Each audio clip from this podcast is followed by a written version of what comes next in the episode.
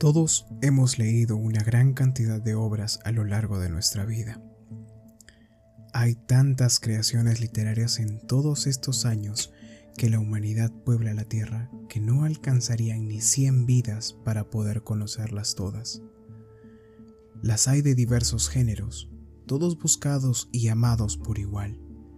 Es por ello que aquí, en este pequeño espacio, os traeré una corta selección de cada uno de ellos que espero disfruten de escucharlos tanto como yo de relatarlos. Agradezco se tomen el tiempo de pasar por aquí, y es por ello que os invito a esta taza de chocolate y te hago un espacio junto a la fogata. Bienvenidos y bienvenidas a Historias Cautivas. El retrato ovalado. El castillo en el cual mi criado había decidido entrar incluso a la fuerza, antes que permitirme hallándome gravemente herido, pasar una noche al raso, era uno de esos grandes edificios, mezcla de melancolía y grandeza, que durante tanto tiempo han erguido su ceñuda frente por entre los Apeninos, no tanto en la realidad como en la fantasía de Miss Radcliffe. Según todas las apariencias, había sido temporalmente abandonado, y en fecha muy reciente, por su dueño. Nos instalamos en una de las habitaciones más reducidas y menos suntuosamente arregladas. Estaba situada en una apartada torre del castillo. Su decorado era rico, pero ajado y viejo. De sus paredes colgaban tapices y adornábanse con diversos y multiformes trofeos heráldicos, así como con su insólita cantidad de pinturas modernas de gran viveza, encuadradas en ricos marcos con arabescos de oro. Tal vez a causa de mi incipiente delirio, sentí un vivo interés por estos cuadros, que estaban colgados no solo de las superficies principales de las paredes, sino también de los numerosos rincones que la extraña arquitectura del castillo hacía necesarios.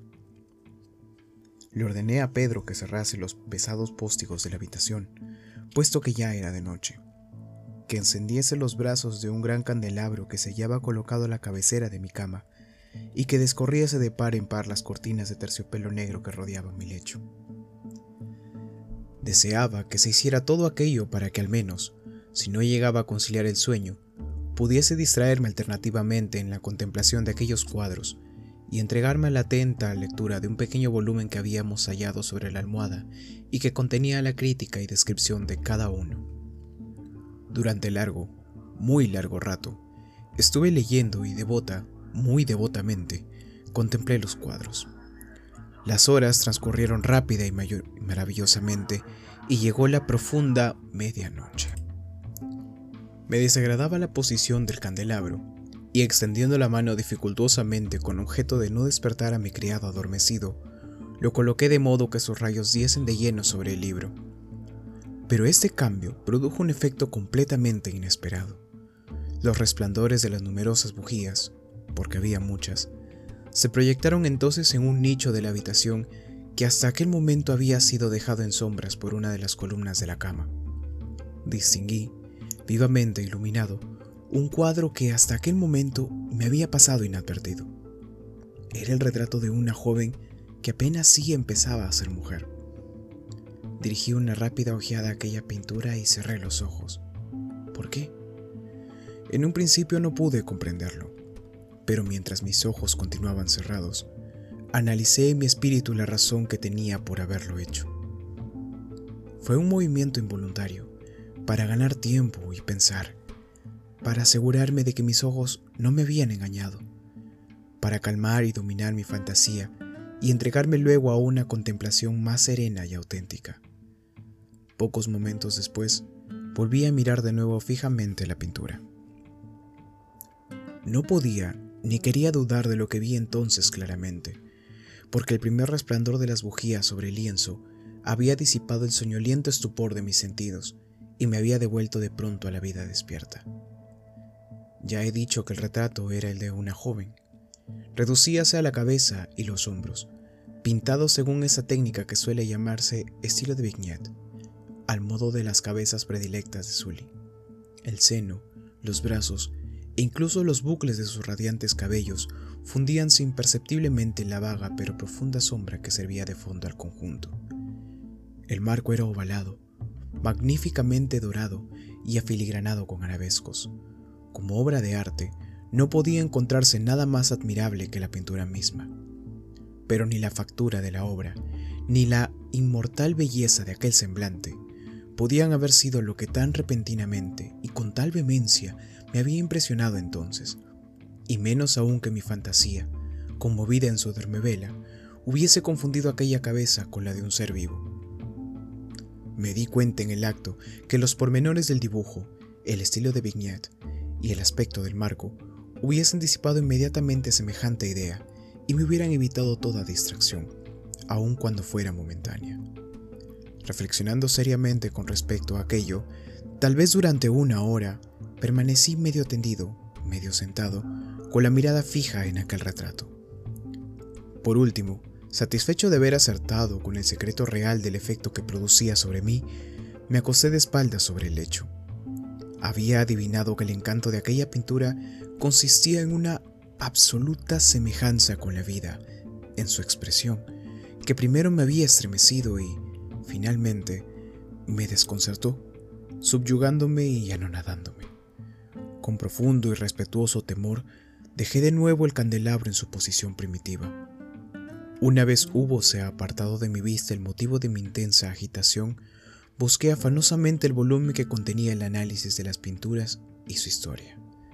Volví las hojas hasta que encontré el número que correspondía al retrato ovalado y leí el impreciso y singular relato que sigue.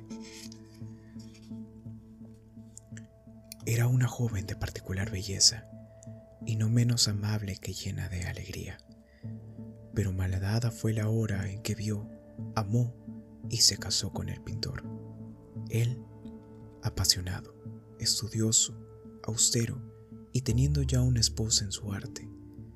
Ella, joven de rara belleza y no menos amable que llena de alegría, toda luz y sonrisa, y juguetona como un cervatillo, amante y cariñosa para todas las cosas de este mundo. Odiaba solamente al arte, que era su rival. Temía solo a la paleta, a los pinceles y a otros desagradables utensilios que la privaban de la presencia de su adorado. Fue, pues, algo terrible para ella oír al pintor hablar de su deseo de retratar también a su joven esposa.